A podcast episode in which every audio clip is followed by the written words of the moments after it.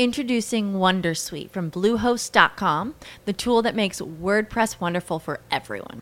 Website creation is hard, but now with Bluehost, you can answer a few simple questions about your business and goals, and the Wondersuite tools will automatically lay out your WordPress website or store in minutes. Seriously.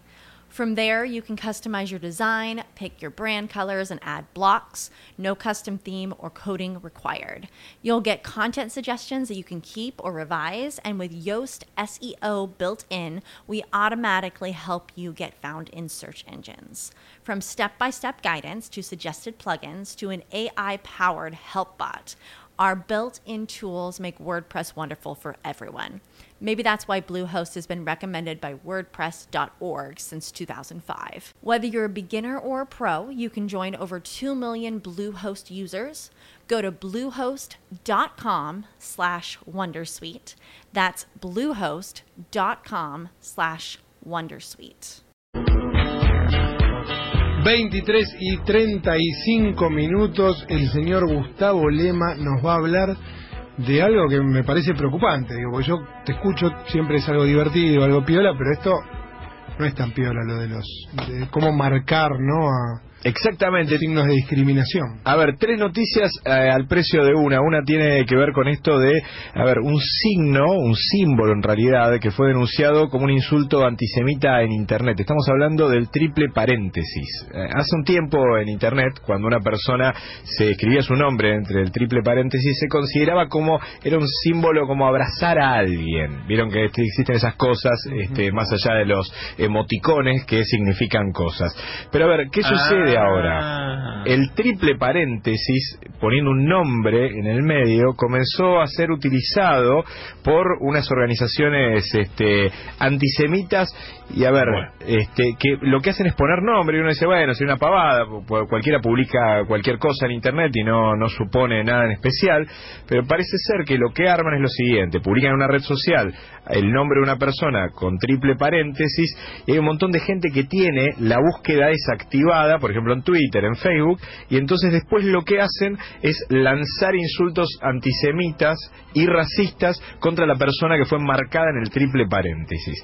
Esto que parece ser que empezó como algo chiquitito y de algunos grupos este, racistas, empezó a considerarse un problema cuando este, algunas de las personas que fueron enmarcadas con este triple paréntesis recibieron cientos de miles de publicaciones en su contra y se empezó a temer de que eso Todo el mundo. Claro, y se empezó a temer que eso pasara de la virtualidad a la realidad.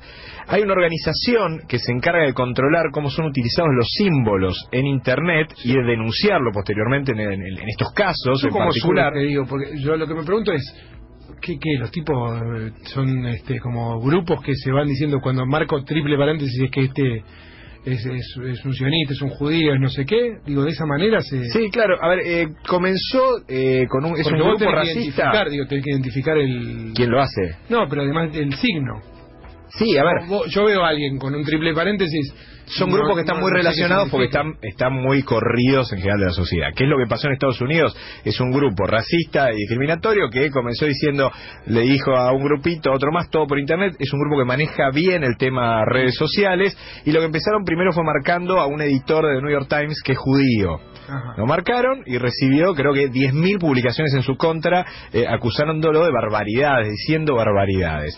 Siguieron con algún político, después siguieron con otra persona. Esto empezó a crecer y se transformó en regla dentro de los grupos racistas y al día de hoy se transformó en un problema tan grande que están empezando a ver cómo hacen, digo, porque la prohibición por un lado, y mucha gente dice, no, no sé cómo vas a prohibir eso, arrancarían desde otro lugar, pero está siendo una forma de demarcar, es como ponerle algo en el brazo, un brazalete a alguien, como marcarlo con un marcador atrás. Bueno, esto está pasando por internet. Imaginen esta situación que se da con personajes públicos traten de trasladar esta situación de lo que puede pasar con los chicos, que también hacen Claro. esto. Y esto, cuando hablamos de eso, hablamos del bullying, hablamos del grooming, digo, lo que sucede cuando marcan a alguien y lo que significa el efecto de replicación a través de las redes sociales. La, la preocupación es grande. eh, hay una organización en Estados Unidos entonces que lo puso este, como una de las palabras discriminatorias o racistas que se utiliza en diferentes partes del mundo. Veremos qué es lo que se puede hacer. No hay demasiado. Lo que sí me parece que se puede hacer y me parece que es interesante es automáticamente surgió un movimiento de solidaridad en el cual dijeron, muchachos, todos pongamos nuestro nombre entre tres paréntesis y es la forma de evitar de que esto se transforme en una marca, sino que en todo caso la solidaridad de vuelta estos mensajes que intentan ser demarcatorios y racistas. Eh, ¿Les parece que vayamos con el tema número dos? Hablábamos de chicos, hablábamos recién de lo que puede pasar con el bullying y de lo que sucede con las pantallas. A ver, un aumento de los aparatos al día de hoy que es increíble. Cada una de las casas de ustedes tiene muchos más aparatos de los que tenía antes y hay muchas más pantallas. A ver, lo que comenzó con una pantalla de televisor, un televisor solo en una casa, se transformó en tres televisores. Hay, casas que tienen un televisor por cada uno de los cuartos que tienen en, su, en cada una de, de sus habitaciones. A esto se le agregó que las pantallas de los celulares, las pantallas de las tablets, de las tabletas, y entonces hay muchas pantallas a través de los cuales no solamente los adultos, sino también los pibes viven parte de la realidad cotidiana. el otro día fui a un supermercado, esto Nora no lo va a poder creer. Fui a un supermercado y había una heladera, una super mega heladera de esas gigantescas, que tiene una pantalla.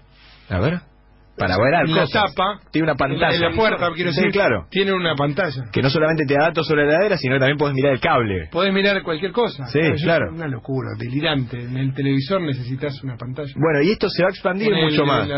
esto se va a expandir muchísimo más. Y la verdad que al día de hoy se ha transformado en un tema. A ver, eh, al día de hoy, esto que por ahí parece una charla acá y la estamos planteando, hay muchos padres que están preocupados por el tema de las pantallas, porque dicen, yo le doy la tablet al nene y cuando se le intento sacar, se transforma en un desastre. El pibe me empieza a gritar, termina en enojado, terminamos todo mal. Y entonces lo que empezó como algo salvador, porque te resolvió una cantidad de minutos que podías hacer otra cosa y el pibe estaba muy entretenido, se termina transformando en una catástrofe endiablada al finalizar la situación con la tablet. A ver, ¿qué tienen los nenes? Muchos nenes tienen una compu, tienen una tablet, muchos de ellos ya tienen celular, de muy chicos empiezan a tener celular, y consola de juegos, también para jugar. Entonces, esos son algunos aparatos que tienen los pibes al día de hoy que manejan. ¿Cuántas horas pasa entonces un pibe frente a la pantalla. ¿Tiene idea? Varios de acá tienen hijos, chicos, digo, ¿tiene idea más o menos cuántas horas? Cuatro seguros. Cuatro, seguros. Cuatro seguros si estás contando por eso la tablet, pues eso le agregar al el ¿eh? televisor. Es mucho. Un montón.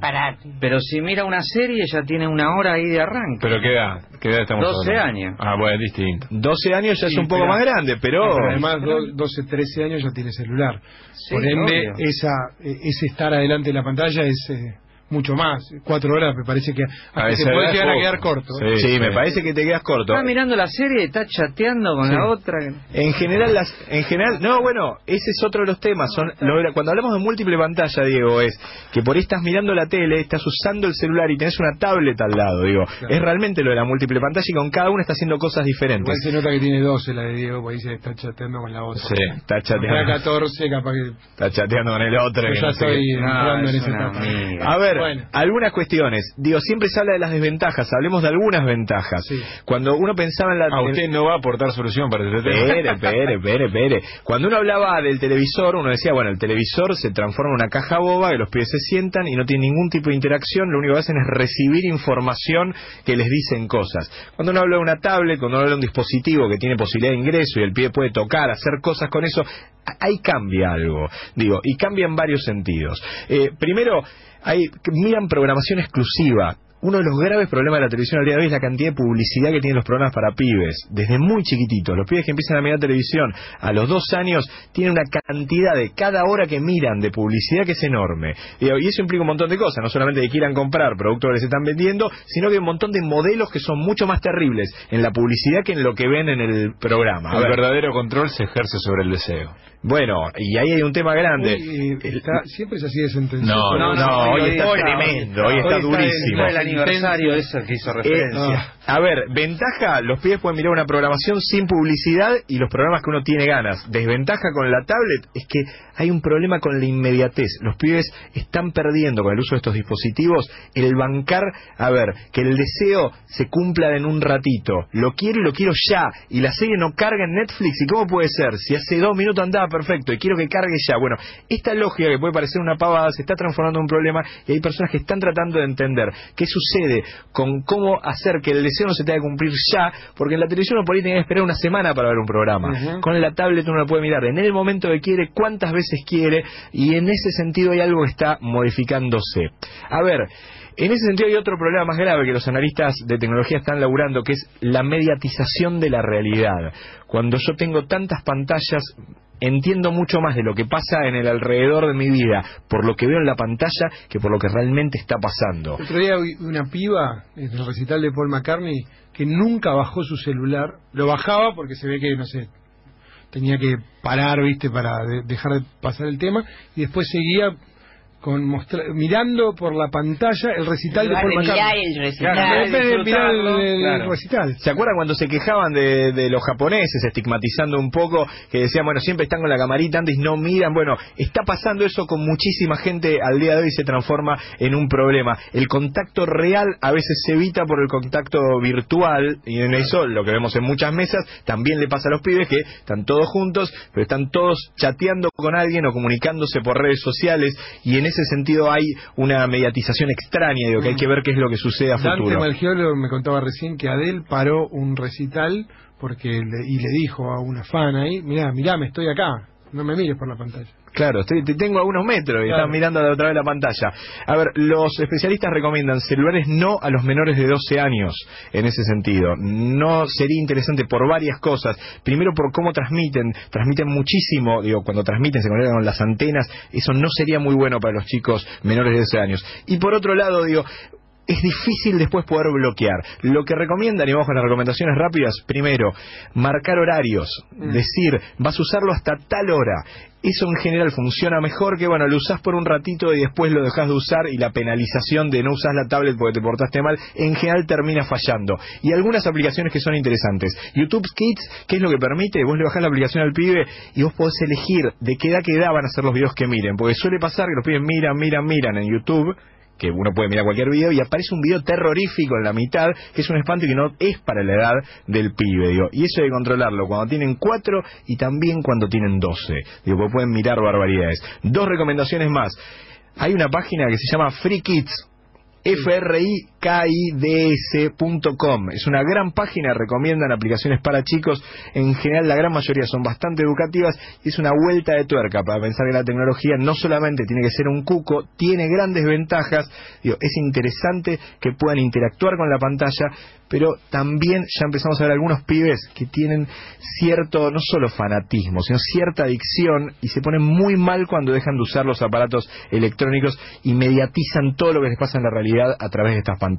Es un tema para pensar, para ir viendo y sobre todo sé que hay muchos padres que empiezan a tener cierta preocupación porque les cuesta controlar el tema. Veremos qué pasa a futuro, está recién arrancando, ¿eh? Digo, estos pibes que están con pantallas hoy están recién arrancando. Veremos qué pasa. Yo te diría ni siquiera muchos años. En un año, cuántas de estas cosas que estamos charlando hoy cambian. 23 y 47. ¿Saben qué pantalla me gusta a mí? A ver, a ver. La del cine. Así que separamos y hablamos un poco. Hello, it is Ryan, and we could all use an extra bright spot in our day, couldn't we? Just to make up for things like sitting in traffic, doing the dishes, counting your steps, you know, all the mundane stuff. That is why I'm such a big fan of Chumba Casino. Chumba Casino has all your favorite social casino style games that you can play for free anytime, anywhere with daily bonuses. That should brighten your day a little.